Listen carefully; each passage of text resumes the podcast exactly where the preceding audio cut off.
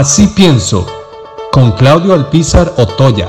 Si usted me oye con frecuencia, me ha oído hablar de que somos un país de baja responsabilidad, en donde los que llegan a ejercer el poder con una frescura absoluta se pueden equivocar, pueden hacer mal las cosas y la ley o las acciones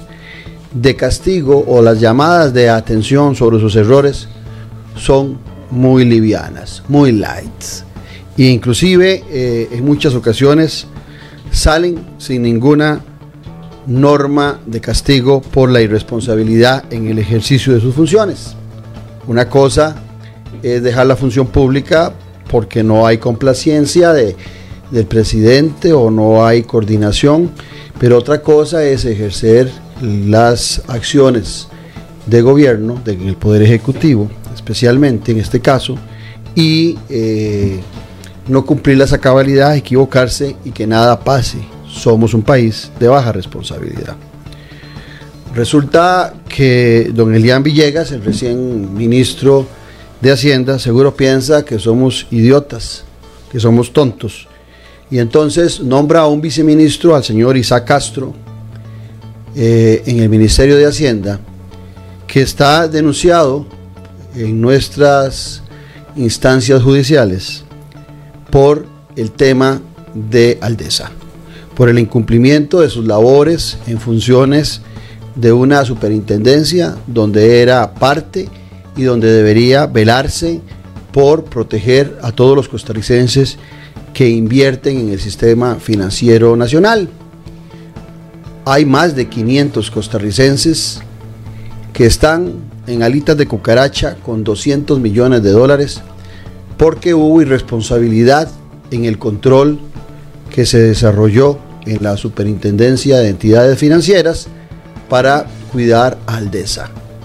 Aldesa hizo lo que quiso y hay muchos costarricenses hoy que están a punto de perder los ahorros de toda su vida. Y resulta que don Elian dice que se le olvidó,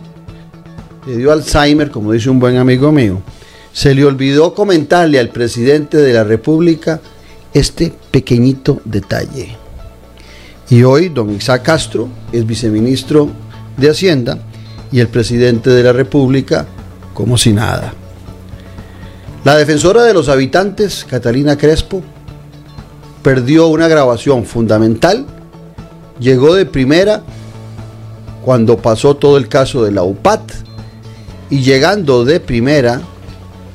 hizo tomó declaraciones y esas mismas declaraciones grabadas se perdieron y nada pasa. Así pasó de repente también con otros miembros del Poder Ejecutivo que son llamados por la atención de la Contraloría General de la República o por otras instancias, se les castiga con un mes y después son nombrados como superintendentes. Me refiero al caso de doña Rocío Aguilar, que no fue castigada al final de cuentas, se liberó del castigo, eh, renunciando, pero quedó totalmente impune un descuido que también se castigó al presidente Luis Guillermo Solís o a don Helio Fallas con solamente decirles que quedaban totalmente prohibida su participación en actividades del poder ejecutivo, que no podían ser nombrados en la administración pública. Como si alguien que ya fue presidente o vicepresidente de repente quisiera trabajar como administrador público en una función de tercera, cuarta categoría, cuando ya estuvo en la máxima del Poder Ejecutivo. En Nacamacho también, alrededor de todo lo que pasó en Aldesa, que no es culpa de ella, pero su relación con su esposo, que era una de las máximas autoridades de Aldesa, también dejan dudas y pasa de un ministerio a un puesto internacional. ¿Cómo pretendemos que el costarricense vuelva a, a, creer en la política, a creer en los políticos, si las acciones que hacen los políticos es enroques, pasar de un puesto a otra persona a pesar de todos los cuestionamientos que ella pueda tener y de las dudas de la gestión? Se nos olvida que la esposa del rey no solamente debe ser honesta, sino que también debe parecerlo. y en estos casos que he nombrado y muchos más que se podrían nombrar,